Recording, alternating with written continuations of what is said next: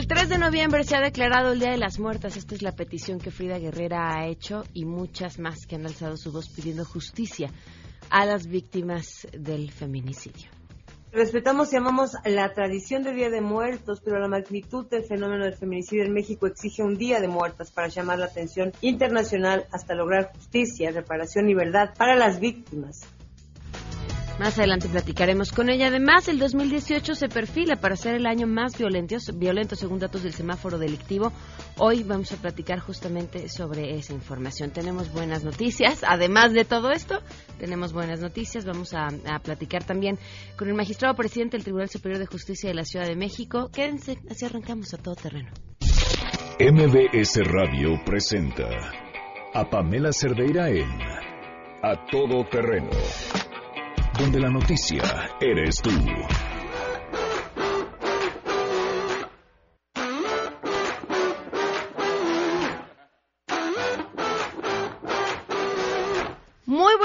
Tardes, gracias por acompañarnos a todo terreno. Soy Pamela Cerdeira, la invitación a que estén aquí hasta la una de la tarde. Ya nos decían el programa de hoy viene como como metro, como estación de metro a las 7 de la mañana. Eh, estamos cargaditos, traemos mucha información, pero estamos seguros que será una hora de provecho. Así que la invitación a que estemos en contacto, el teléfono en cabina 5166125, el número de WhatsApp 5533329585. Además, a todoterreno arroba mbs.com y en Twitter y en Facebook y en Instagram me encuentran como Pam Cerdeira. Ahí estoy también al tanto de todos los comentarios que quieran hacernos. Música de terror, Janine, por favor.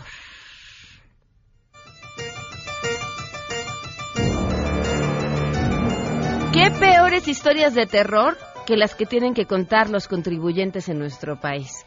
Es la invitación a esta, esta presentación, el libro 101 historias de terror vividas por contribuyentes en México, con una serie de sesiones de lectura y el acompañamiento musical del ensamble consonante de la Escuela Nacional de Música de la UNAM. Va a ser hoy, 24 de octubre a las 5.30 en la Casa Universitaria del Libro en Orizaba, número 24, en la colonia Roma Norte, en la Cuauhtémoc. A las 5.30 llegan, se registran y bueno, empiezan esta serie de lecturas sobre los, las 101 historias de terror vividas por contribuyentes en nuestro país. Cambiando de tema, gracias, ya podemos desaparecer la música de terror. Le agradezco enormemente a nuestras invitadas. Está aquí Camelia Muñoz, corresponsal de MBC Noticias en Coahuila. Bienvenida, Camelia, ¿cómo estás? Hola, Pamela, muy buenas. Qué gusto tenerte aquí. Gracias. Y nos acompaña también Marta Olivia López Medellín, ella es periodista. Gracias por estar con nosotros, Marta, bienvenida. Gracias. Cuéntenme.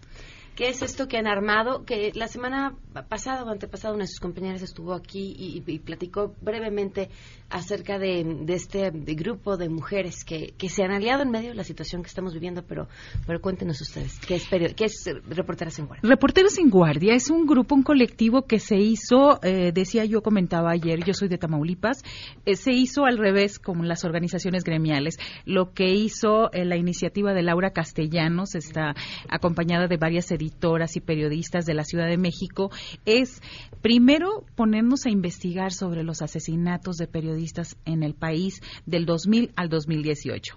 Después de que ya trabajamos, presentamos los primeros 20 perfiles en el, en el portal mataranadie.com, que es donde eh, se relatan todos estos primeros 20 casos. Después nos reunió y estamos aquí en la Ciudad de México en este foro que inició ayer.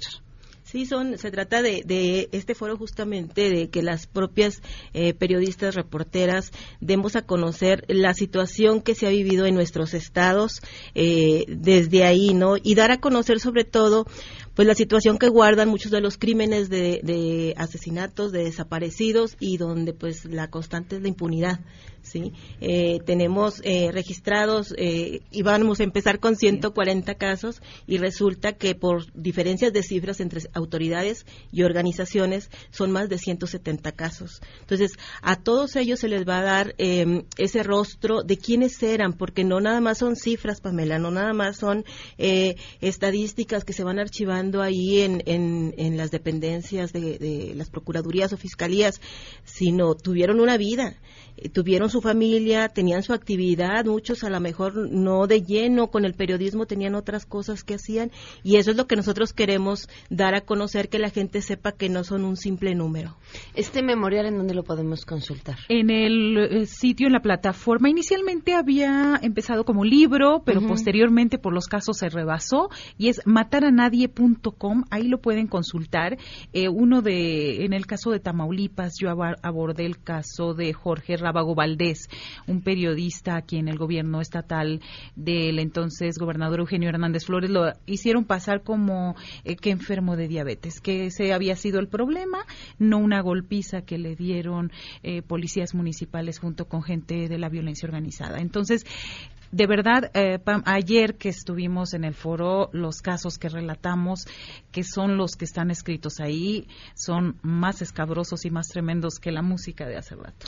¿Por qué, por qué es importante contar estas historias? En medio de una narrativa que pareciera ser más interesante o atractiva para el público, hablar de los grandes capos o de los monstruos, como a veces les ponen por nombre, porque es importante voltear y decir, estos son los que nos han quitado, estas eran sus carreras, sus familias, sus sueños y su aportación a la sociedad. Por lo que representa un reportero, un medio de comunicación, yo abordé una historia de un conductor de noticias de Montemorelos, Nuevo León. Yo soy originaria de Nuevo León, pero trabajo mucho, desde hace mucho tiempo en Coahuila. Y lo, eh, lo que significa perder un, un, periodista, un conductor como el caso de Marco Aurelio Martínez Tijerina, a mí me impactó porque es un pueblo muy pequeño, Montemorelos, Nuevo León. Y ahora que estuve, hace unas semanas que estuve allí en este lugar, resulta que la sociedad quedó tan lastimada con la pérdida de él en el 2010 que ya no tienen confianza en nadie. Era una persona que no solamente se dedicaba a dar noticias, sino que tenía un compromiso social que ayudaba a la gente, que iba afuera de su estación, de la estación donde él trabajaba, y le pedían ayuda de alumbrado, de becas, de eh, incluso recursos para transportarse a Monterrey a, recibir atención médica. Entonces, eh, esta sociedad, este lugar tan pequeño como es Montemorelos o toda la región citrícola de Nuevo León, quedó muy lastimada y te digo a tal grado que ya no confían. O sea, para ellos no, no fue la pérdida de Marco Aurelio por parte del crimen organizado o por parte de la vinculación con la autoridad municipal en ese tiempo a la sociedad le quitaron a la persona que los escuchaba y que les, les los oía, o, los ayudaba, o sea, les llevaba algo no a, cambio de nada y, y, sin, sin tener recursos, o sea, él buscaba, era un buen, un buen gestionador de recursos y apoyos, ¿no? Entonces, eso es lo que termina. Después de narrar, conocer estas historias, ¿cómo siguen haciendo su trabajo? Eh, fíjate que cuando yo tuve la última tarjeta informativa de mi caso, este, tuve que hablarle a una de las editoras que son bastante rigurosas y muy buenas, entre ellas eh, Dunia Rodríguez y Silvia Gámez. Fue impactante. Yo no pude escribir en tres días porque es una frustración tan grande la complicidad que estás viendo entre el socorrista de la Cruz Roja, el del Hospital General, el policía municipal, el agente del Ministerio Público de pronto el periodista es ciudadano, pero pasa a ser un bulto y una persona desconocida ahí en un hospital general. Pierde horas vitales, tres días, hasta que lo reconocen, hasta que lo ubican, y pierde la vida. Y en mi caso es eh, su labor como periodista no estaba tan vinculada, pero sí queremos llamar la atención de es un, es un ser humano. Ningún ser humano en ninguna parte del mundo merece vivir y merece morir de esa forma, abandonado, golpeado y sobre todo la cadena de complicidades que se da entre todas las policías, entre el crimen organizado, entre las autoridades y final, la cereza del pastel, el gobierno del estado decía que era diabético, que por eso se enfermó y por eso murió. Entonces, ¿cómo lo seguimos haciendo? Pues dejamos un poquito el texto porque es muy doloroso yo le tuve que hablar un día en la noche a una de las editoras y decirle, no puedo seguir, no puedo, es demasiado dolor. Y el dolor de un caso del 2010. no quiero pensar lo que pasó con sus hijos, lo que pasó con su esposa, lo que pasaron con sus padres en ese momento. O sea, es ¿Y por qué los periodistas? No somos alguien especial, simplemente somos quienes llevamos la información y la comunicación a la sociedad. Y si están matando a los mensajeros, creen que con eso se puede matar el mensaje, pero los mensajes siempre van a estar. Entonces, por eso es el llamado a la atención de decir por qué tenemos que recordar, por qué tenemos que nombrarlos y por qué tenemos que darle vida a esas, a esas personas, a esos periodistas que estuvieron con nosotros. ¿Qué seguirán haciendo desde Reporteros en Guardia? Pues vamos a seguir viendo la forma en cómo seguimos colaborando ya después de haber hecho esta aportación, ¿no? Este, todavía eh, hay algunos casos por asignar, entonces esperamos colaborar y bueno, pues seguir difundiendo, sobre todo Pamela, que este eh, portal eh, es, como decía ahorita Marta, no estamos buscando las causas ni quién los asesinó ni nada, sino que quede en la sociedad esta memoria de quiénes fueron y qué era lo que hacían aparte de periodistas, ¿no? Pero y además este es el trabajo que ellas hacen después del trabajo. Así es, es un trabajo eh, donde todas lo hacemos honorariamente no tenemos patrocinio de ninguna organización ni nacional ni internacional. Todas nos trasladamos a la Ciudad de México a este foro por nuestros recursos, pidiendo permiso, dejando hijos y dejando lo demás, pero porque creemos que esta causa es muy importante. No podemos, la impunidad crea más impunidad y si no, si no se castiga a los responsables, el mensaje a la sociedad es muy grave, porque quiere decir que cualquiera puede matar a cualquiera y cualquiera puede agarrar un arma, puede golpear a un periodista y puede morir. Camelia Olivia, muchas gracias por, habernos acompañado. Gracias por, a ti por el espacio. muchas gracias. Hoy se cumplen un, un, año, un mes, 22 días del feminicidio de Victoria Pamela Salas Martínez.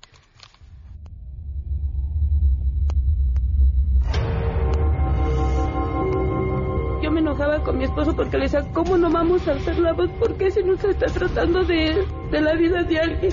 Es mi hija y la mataron. ¿Por qué no debemos de pedir información porque no deben de estar ocultando cosas, ocultando cosas. Victoria pues nada. Un año, un mes, 22 días y en este espacio seguiremos contando. Vamos con las buenas.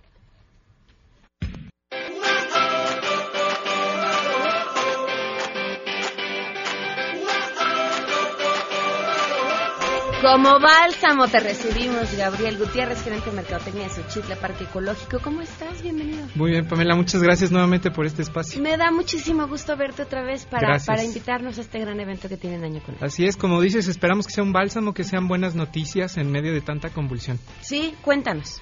Pues bueno, como sabemos, en México vivimos la muerte de una manera muy particular. Nuestras tradiciones eh, son reconocidas internacionalmente por este colorido, esta alegría, este espíritu de esperanza con el que eh, recibimos a los que ya partieron y que vienen a visitarnos según la creencia una vez al año. Así es que el Festival de Noche de Muertos de Xochitla Parque Ecológico eh, procura rescatar todas estas tradiciones, conservar lo nuestro. No nos negamos a ver lo que hay en otros lados, pero queremos conservar lo nuestro.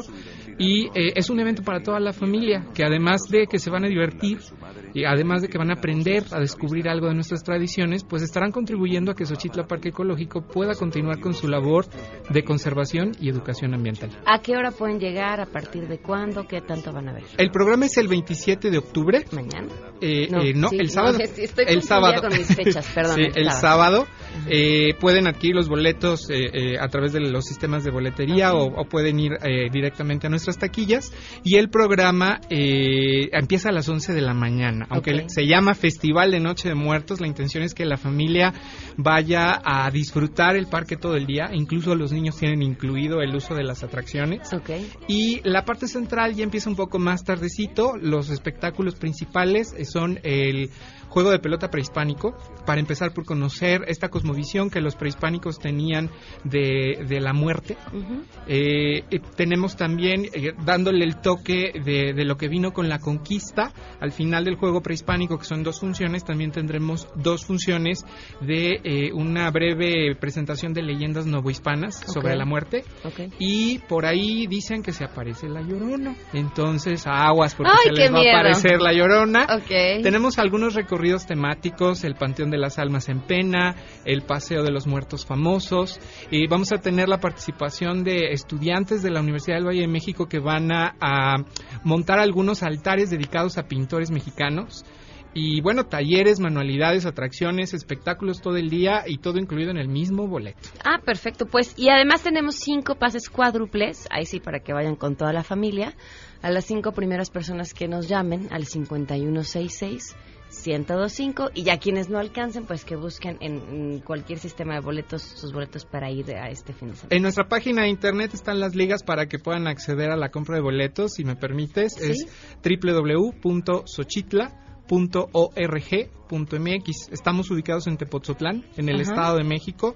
En la página está todos los detalles del evento, los precios, el programa del evento para que decidan también a qué hora quieren llegar de Claro. acuerdo a, a lo que quieren disfrutar.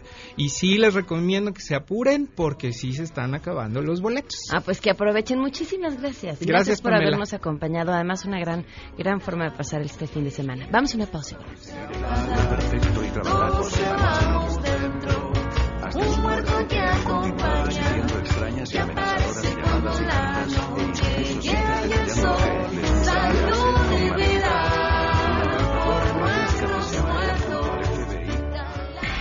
Si te perdiste el programa A Todo Terreno con Pamela Cerdeira, lo puedes escuchar descargando nuestro podcast en www.noticiasmbs.com.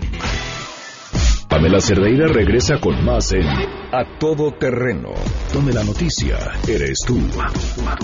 Marca el 5166125.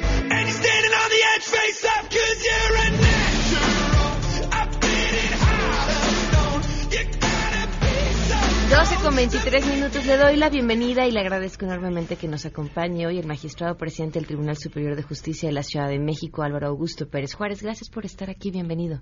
Muchas gracias por la invitación, Pamela. Estamos platicando fuera del aire, interesantísimo el tema y además parte de lo que nos viene a compartir todo este proceso que ha sido pues una transición digital del tribunal y cómo esta transición ayuda a, a la ciudadanía a hacer procesos mucho más ágiles. Eh, caminar hacia la modernidad, utilizar las herramientas que hoy en día la tecnología nos ofrece y hay que aprovecharlas, incorporarlas a una labor tan sensible como es la impartición de justicia. Eh, se ha caminado, se ha caminado en el tema. Tenemos, por ejemplo, al día de hoy ya es una realidad del sistema de consulta de resoluciones judiciales. Esto es que las personas, sus asuntos, sus resoluciones, las resoluciones que recaen a sus promociones, a sus peticiones, las pueden consultar en línea, desde su teléfono, desde su tableta o desde su computadora y desde cualquier lugar. Eso evita un desplazamiento y les da una facilidad eh, de consultarlo rápido. Pero quiero decirte que en este sistema, al día de hoy, tenemos respaldadas eh, más de 21 millones de resoluciones. Eh, y esas resoluciones ya se encuentran debidamente eh, en el sistema, resguardadas obviamente con las medidas de seguridad correspondientes y las partes pueden consultarlas en cualquier momento y hacer la impresión si así lo desean correspondiente. Pero esa es una primera parte. Falta avanzar, falta avanzar aún más. Eh, en ese tema estamos en vías de implementación del expediente digital el expediente que te permita a ti, sin necesidad de acudir a los tribunales, el poder promover, presentar tus escritos, presentar tus demandas, también en línea a través de una firma electrónica avanzada, una FIREL, y con esa FIREL tener la certeza de quién proviene esa, ese esos documentos, se mandan en línea sin necesidad de acudir a los tribunales. ¿Esto por qué es importante? Es importante porque en el día a día acuden a nuestras instalaciones eh, más de 85 mil personas. Esto es un estadio azteca prácticamente lleno. Eh, esto implica costos costos no solamente para el tribunal, sino sobre todo costos para las personas. Son horas persona en los desplazamientos y todo esto se puede evitar si podemos incorporar lo que ya existe como herramienta. Eh, en este sentido, también tiene muchísimos beneficios porque eh, la justicia será más rápida, más accesible, más humana, más cercana a las personas. ¿Cómo, ¿Cómo decir que va a ser más humana y más cercana a las personas? ¿Cómo explicarlo cuando el trámite deja de ser personal y se convierte en un trámite electrónico? Eh, eso es por la parte que se refiere al aspecto de la justicia tradicional. Eh, pero hay que recordar que la justicia, y es muy interesante y tener la oportunidad de precisar, la justicia camina hacia la oralidad. Eh, estoy hablando de una primera vertiente. La segunda es consolidar lo que ya existe en la oralidad. En la oralidad sí tienes la posibilidad y el sistema judicial y de justicia de todo el país camina hacia allá, de que tú vayas al tribunal y conozcas a tu contraparte, conozcas al juez y que tengas una justicia cara a cara. Sin embargo, eso no quiere decir que las eh, audiencias eh, en el sistema tradicional no se puedan llevar cara a cara. Claro, pues tú tendrás que acudir Claro. a, a ese, a ese lugar, al lugar donde se lleven las audiencias, y ahí simplemente la cuestión de tramitología es la que se está facilitando. Y recalco, es una herramienta, no es la justicia en sí, porque la justicia en sí, pues es una situación a cargo de personas como tú y como yo, como todos, ¿verdad? Porque esos son los jueces y magistrados, esos son los impartidores de justicia, son personas. Eh, ahora, bien, eh, necesitamos entonces echar mano de todos estos mecanismos para poder hacer una justicia cercana. Eh, hay que caminar en tres vertientes, no únicamente eh, en una, porque la justicia es muy amplia y nunca va a ser un procedimiento acabado, siempre hay que seguir caminando. Veíamos en la justicia tradicional hacerla más ágil a través de la incorporación de herramientas electrónicas la justicia eh, en materia de oralidad, que son todas las materias, en materia civil, mercantil, familiar, penal, pues hacerla y consolidarla, es decir, que vaya caminando la justicia tradicional hacia la justicia oral, pero este es un proceso y este proceso desafortunadamente no puede ser tan rápido eh, por diferentes factores. Y después, eh, voltear en una tercera línea, no menos importante, diría yo, muy importante, que es la solución de las controversias sin necesidad de llegar al tribunal, ¿Qué es la mediación? que es la mediación. Y ahí es donde debemos de caminar. Eh, podemos eh, eh, citar simplemente como referencia que desde que la mediación empezó, en el año 2008 a la fecha, pues llevamos ya más de 80 mil salidas positivas, es decir, 80 mil conflictos Ahorrados. que las partes exactamente que las partes encontraron su solución Claro. y que ya no llegaron al tribunal. Hacia allá es donde debemos de, de ver, porque eh, la mediación es confidencial, la mediación es económica, la mediación es directa, la mediación permite eh, inclusive buenas, eh, continuar con unas buenas relaciones. Yo siempre pongo un ejemplo. Eh, por ejemplo, en materia mercantil. En materia mercantil, cuando hay un conflicto de, económico, pues las partes cuando llegan al tribunal, pues una gana y una pierde.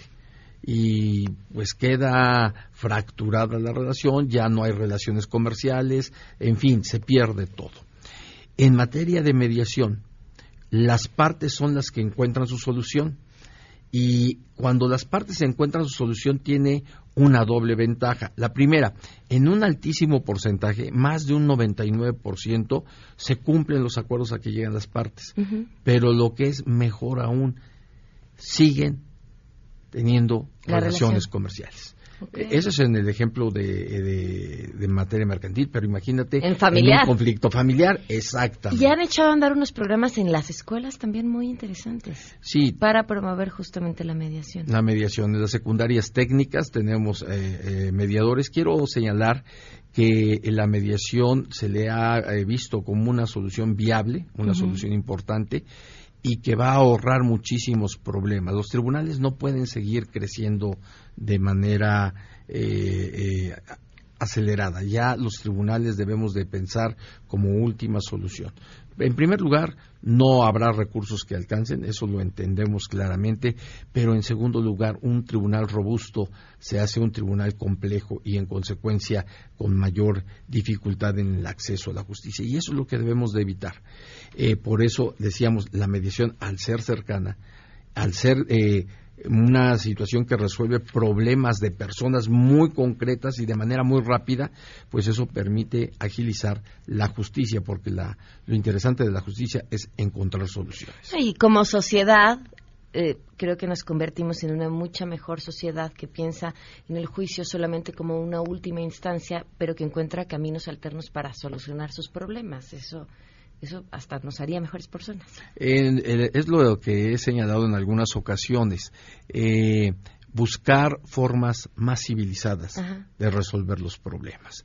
Afortunadamente esto está permeando, eh, falta mucho para avanzar, pero va caminando. ¿Y a qué me refiero cuando digo va caminando? Bueno, ya las universidades cuentan con materias de mediación. Eh, la sociedad se ha interesado por la mediación. Por ejemplo, el notariado de la Ciudad de México eh, ha celebrado un convenio eh, con el Tribunal Superior de Justicia de esta gran ciudad y hemos formado mediadores que son notarios. Entonces, allí además de la función not- notarial que da mucha seguridad, también tienen la posibilidad de resolver problemas sin necesidad de que lleguen al tribunal. En materia de las hoy alcaldías, existen convenios también para formarles mediadores en las alcaldías. Claro. Pues magistrado, muchas gracias por habernos acompañado. No, al contrario. Muchas gracias por la invitación, Pamela. Muy buenas tardes y recordar simplemente que en justicia siempre tenemos que seguir avanzando. Muchísimas gracias, Álvaro Augusto Pérez Juárez, magistrado presidente del Tribunal Superior de Justicia de la Ciudad de México. Vamos a una pausa y volvemos. Queremos conocer tus historias. Comunícate al 5166-1025. Pamela Cerdeira. A todo terreno. Donde la noticia eres tú. Volvemos. Pamela Cerdeira está de regreso en A todo terreno. Únete a nuestra comunidad en facebook.com. Diagonal Pam Cerdeira. Continuamos. Feminicidio en México. No las dejes invisibles. A todo terreno.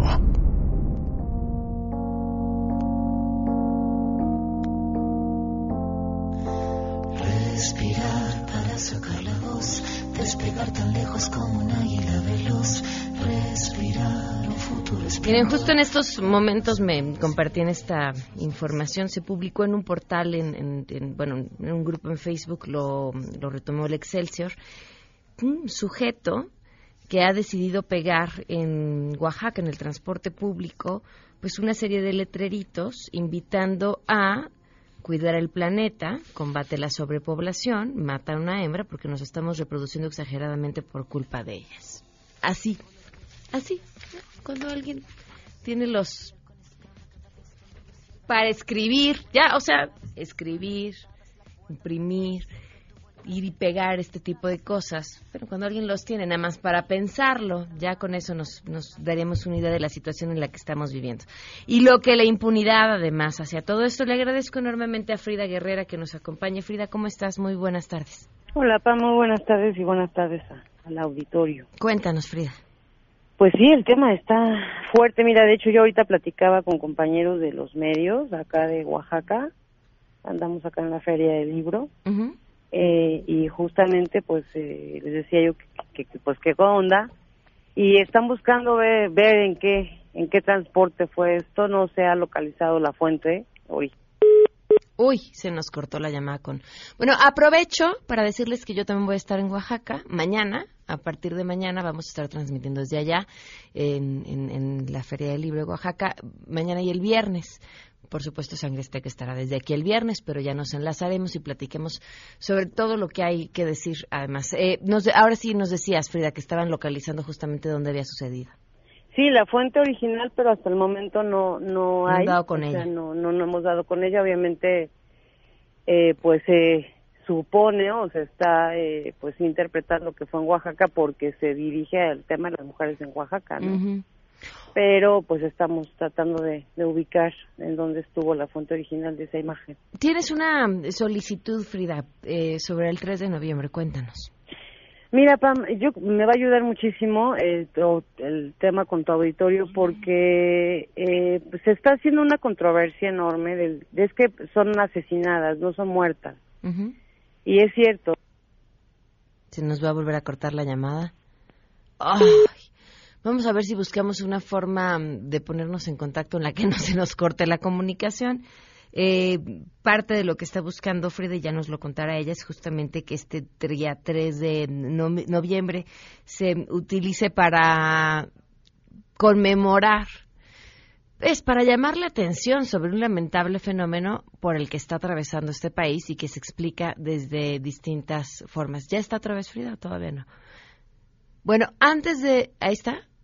Frida, a ver, no te nos muevas, Frida, por favor. No, no me muevo, aquí estoy quietecita. Ahora sí, dinos.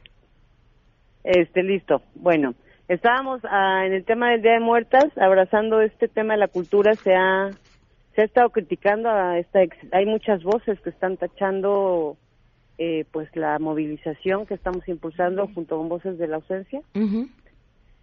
eh, y aclarando que en efecto, si alguien ha peleado porque se les de nombre las cosas como son, pues es desde Frida Guerrera y desde Voces Ausencia que son víctimas, que finalmente son las que importan. Cuando a nosotros nos hacen esta propuesta, lo platicamos directamente con estas familias que acompañamos y, pues dijeron es justo, ¿no? ¿Por qué? Porque a las mujeres las asesinan, en efecto, el Día de las Madres, el Día de los Muertos, el Navidad, el Día de la Mujer y etcétera, ¿no? Eh, lamentablemente, pues hay grupos feministas, sobre todo, que están tachándolo de que estamos como burlándonos o aprovechándonos de una celebración. Y, y pues no, es adaptándonos del tema cultural y, y, que si así se va a lograr que los la mirada internacional voltee a, ver el tema del feminicidio como lo que realmente es una emergencia nacional, por eso estamos apoyando esta iniciativa eh, sabemos perfectamente los términos de feminicidio, sabemos perfectamente los términos de que son asesinadas. Eh, y pues directamente la invitación no es para organismos ni personalidades, ¿no? Que rechacen o no el tema, es para víctimas. Y, y para las víctimas, para estas familias, para este grupo de familias, y que esperamos que no nada más sea un grupo, sino todas las que se puedan unir, eh, pues es un tema de justicia, ¿no? ¿Cómo tendrían que unirse? pues uniéndose en, la movilización, si no pueden trasladarse a la Ciudad de México, que es donde va a ser la concentración más grande, el día 3 de noviembre a las 10 de la mañana, lo pueden hacer desde sus estados, ya se han sumado eh, estados como Querétaro, mm, Michoacán, Puebla, eh, Pachuca, Hidalgo, el Estado de México, obviamente, eh, nos está apoyando también la gente, algunas mujeres de Chicago que también van a a unirse a esta pues esta movilización. Y justo ahorita estaba leyendo el mensaje de unas jovencitas de Bolivia. Este creo que, que, es un tema que, que pues para muchas te digo está está generando ámpula pero el tema son las víctimas. Y aquí las que tienen que importar son ellas o sea nosotras no los organismos no las víctimas no necesitan que nadie las lidere para, para exigir justicia, verdad y reparación, que es lo justo, ¿no? Este, creo que, que pues ese es el, el impulso principal de esta movilización y que se logre en algún momento que la ONU determine el día, el día 3 de noviembre como el Día Internacional de las Muertas por Feminicidio, o sea, que les quede como claro, por feminicidio. ¿Por qué no decimos Día de las Asesinadas o Día de los Feminicidios? porque estamos abrazándonos del marco cultural, es el Mictlán, es todo este tema de, la muerte, sí, pero no estamos celebrando, estamos conmemorando una situación y una situación que es de ya exigir que se, se voltee a ver como lo que es realmente una emergencia nacional. Nos acompaña vía telefónica no sé si deba decir su nombre, eh, la madre de una de las víctimas. Wendy. Wendy. gracias por estar con, nosotros esta tarde. Muy buenas tardes. Hola, buenas tardes, Pamela. Wendy, ¿qué, qué sería para ti este día y qué tendrías que, que comentarle al público sobre tu historia? Mira, mi familia fue víctima de feminicidio el día 31 de marzo del año 2017. Un año, seis meses exigiendo justicia para mi hija Mi hija es un pequeño eslabón de una gran cadena de feminicidios que estamos viviendo en todo eh, lo largo y ancho de nuestra República Mexicana. Aquí lo que nosotros queremos es que no nos dejen solas, que nos hagan, eh, que nos ayuden a que esto sea visible, porque yo ya no quiero que una familia más pase por lo que nosotros estamos pasando. Desgraciadamente es lamentable eh, leer a, las amigas de mi hija decirme, señora, el día de hoy no me dejaron bajar de un taxi, señora, iba yo caminando eh, a los andenes y un tipo me iba siguiendo, señora, no me puedo poner una minifalda porque ya nos faltan al respeto. Esto, como lo dice Frida, es una emergencia nacional. ¿Qué es lo que tenemos que hacer? Necesitamos el apoyo de la sociedad para que este 3 de noviembre no nos dejen solos. Somos eh, un grupo de familias, somos voces de la ausencia. Necesitamos el apoyo de toda la sociedad este día 3 de noviembre a las 10 de la mañana en, en este, el Ángel de la Independencia para el Zócalo. Es lo que yo puedo decirte, Pamela. Esto es realmente eh, desgastante como familia estar luchando por, por una porque se imparta la justicia y que esta no llegue para las familias. ¿Qué ha pasado con el caso de tu hija, Wendy? Pues está, las investigaciones están en, en, en curso. Eh, desafortunadamente todavía no se encuentra estos asesinos, ¿no? A los que le hicieron esto a mi hija. El asunto es que pues andan muchos asesinos sueltos, eh, están eh, pues buscando a más jovencitas. Desafortunadamente también hay que verlo por este lado que muchas de las personas que cometen los asesinatos para nuestras mujeres son personas cercanas. Entonces muchas de nosotras eh, como mujeres estamos en peligro porque estamos rodeadas de feminicidas. ¿Por qué? Porque no, no hay una condena para ellos, entonces se les hace fácil y lo vuelven a cometer. No hay condena para uno y lo vuelven a cometer y lo vuelven a cometer y es desgastante como familia estar viviendo esto. Wendy, te, te agradezco enormemente tu testimonio. Eh, Frida, muchísimas gracias también por, por, por, lo que nos compartes y bueno, pues estaremos al tanto de lo que sucede el 3 de noviembre también.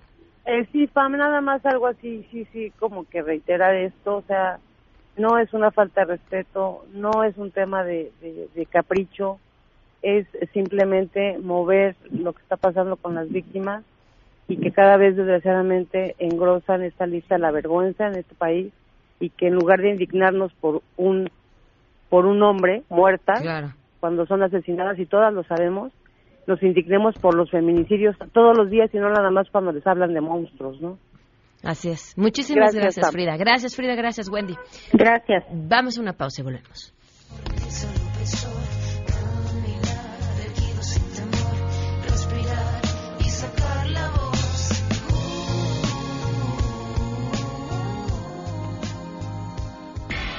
Si te perdiste el programa A Todo Terreno con Pamela Cerdeira, lo puedes escuchar descargando nuestro podcast en www.noticiasmbs.com. Estamos de regreso. Síguenos en Twitter, arroba Pam Cerdeira, Todo Terreno, donde la noticia eres tú. Continuamos.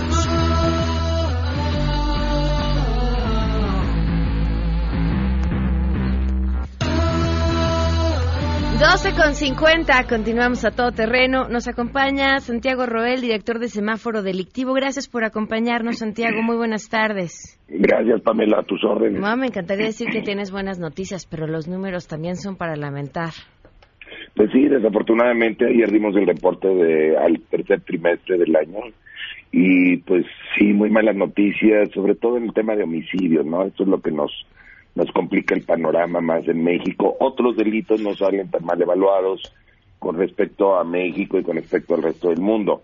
Pero en homicidios sí, eh, la situación está grave. Este va a ser el peor año de la historia de México. Así lo dijimos el año pasado, bueno, pues ahora está peor. Hay un incremento de homicidios. Vamos a cerrar el año con alrededor de 28 mil eh, casos de homicidio, 33 mil víctimas. Esto quiere decir eh, 90 homicidios por día. Ese es el tema. Y el 80% de estos homicidios o más, depende de la entidad, tiene que ver con ejecuciones de crimen organizado dedicado a venta de drogas, ¿no? Es, este es el tema.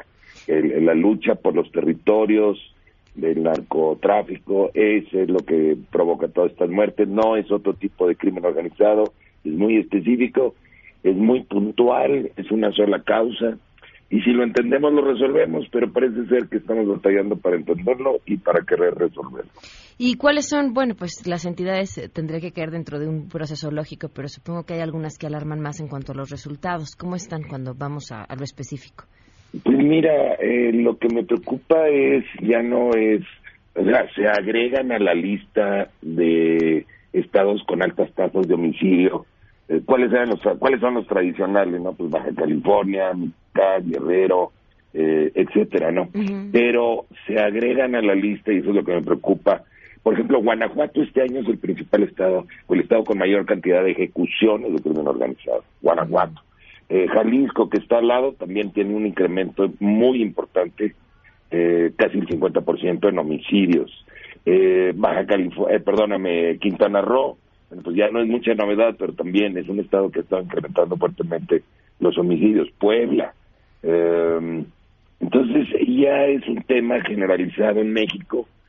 Incluso estados tranquilos con una tasa baja de homicidios, como podría ser Aguascalientes o Yucatán, la mayor parte de sus homicidios son ejecuciones de crimen organizado, venta de drogas, volvemos a lo mismo. Entonces, ese es un tema muy específico que, que si lo resolvemos, y no es complicado resolverlo. ¿Cómo, cómo, cómo se puede resolver? Muy fácil, vamos a quitarle el negocio a las mafias.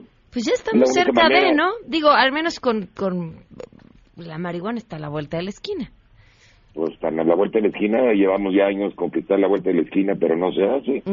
también me preocupa, ¿no? Ninguna droga debe estar en manos de los mafias, debe estar en manos del Estado. Y si, este, si no se quieren hacer todas de un jalón, bueno, pues vamos a empezar con la marihuana. Y está el caso de Canadá, tan reciente, tan, tan, tan interesante, ¿no? Que Canadá decide hacer esto, convertirse en un líder en, en, en cómo resolver realmente el problema Tienes el caso de la amapola, el cultivo de la amapola con fines médicos para hacer medicamentos para los mexicanos en vez de heroína para los consumidores gringos. Eh, ese tampoco tiene ninguna duda, ¿no? Hay 18 países en el mundo que lo hacen. Podemos copiar cualquiera de los modelos, el de Francia, el de España, el de la India, el de Turquía, cualquiera. Cualquiera es bueno, ¿no? Ahora, eh, pero hay otras drogas, hay otras drogas que también se pueden regular, las metanfetaminas y las porque regular no quiere decir fomentar consumo, ¿no? Es la gran confusión del público mexicano. Claro, y proteger a los menores de edad y controlar las sustancias y acabar con toda esta violencia absurda este, que el prohibicionismo y, el plan Mérida nos crean. Ahora, es, es quitarles, sí, sin duda, un parte importantísimo del pastel, pero también tenemos un crimen organizado que se ha diversificado y por otro lado está el huachico, la trata de personas, el secuestro, la de todas estas otras áreas. Sí, bueno, esos, a ver, esos son delitos tradicionales que se combaten tradicionalmente, esos con inteligencia, con policías, con cuerpos especializados y todo eso funciona bien, pero no puede funcionar en un ambiente en donde el Estado, cualquier Estado de los que hablamos, incluyendo la Ciudad de México, está copado por el crimen organizado, con plata con plomo, por el, por el tema de las drogas. Luego se extienden a otras cosas. En el momento que tú les quites el dinero, le vamos a dar más oportunidad a nuestras policías y fiscalías de realmente eh, eh, abatir ese otro tipo de crimen organizado, ¿no? Y otros delitos. Por ejemplo, tienes todos los delitos sociofamiliares que se previenen a través de información, de acciones de desarrollo social, del Instituto de la Mujer, del DIF. Tienes a lo típico, a lo que debe dedicarse un policía municipal, que es eh, los robos de casa, robo a negocio, robo a persona, eh, todo eso es lo, lo típico de una policía preventiva, ¿no? Pero no una guerra, no esta guerra que traemos, que además pues, no tiene ningún beneficio bueno para nadie, más que para narcos, narcopolíticos, y probablemente para la DEA, porque a los gringos les encanta usarnos de piñata en este tema, porque ellos no han resuelto el suyo, ¿no? Así es, pues Santiago, te agradezco enormemente que nos compartas estos datos. Hoy ahí está en nuestra página por si tu auditorio quiere ver más todo el detalle. Semáforo.mx. Perfecto, muchísimas gracias. A ti. Hasta luego, Santiago Roel, director del semáforo delictivo. Janine es que decir, el, el, el, ambiente hoy en la cabina se corta con cuchillo. Échale, échale algo bonito, Janine. Nights are getting short and all chocolate fills the air and Christmas cheer does too. Picking out your Christmas tree so loudly, the joy this time it brings to you. Oh, oh, oh, ya, hasta bailando estamos. Bueno, pues si es para ustedes como para mí su época favorita del año, no esperen más. En Liverpool van a encontrar tendencias de decoración navideña para el hogar tan increíbles como mágicas y lo mejor, hasta el 10% de descuento. Todo con 10% de descuento. Seis originales colecciones que tiene Liverpool preparada para ustedes. Silver Christmas, que es elegante y vintage. Y Vintage Golden Christmas, sofisticada y cálida. Classic Christmas, tradicional y deslumbrante. Natural Christmas, orgánica y natural. Crafty Christmas, acogedora e invernal. Y Frosty Christmas, iridiscente y sofisticada. Para que descubran cuál es la que más le gusta, la que más se adapta a su hogar. Mezclarla si lo prefieren o echar a volar su imaginación. Combinar todo, vajillas, guirnaldas, velas, esferas, muñecos de nieve, santas, las clásicas villas, inflables y mucho más que la Navidad nos lo merecemos, ¿eh? que la Navidad sea increíble. Así que ya lo saben, esta temporada los deseos de decorarse es en realidad en Liverpool. Nos vamos. Gracias por habernos acompañado. Se quedan en mesa para todos. Soy Pamela Cerdeira. Mañana a las 12 del día a todo terreno, transmitiendo en vivo desde, desde Oaxaca. Que tengan, que tengan un excelente miércoles.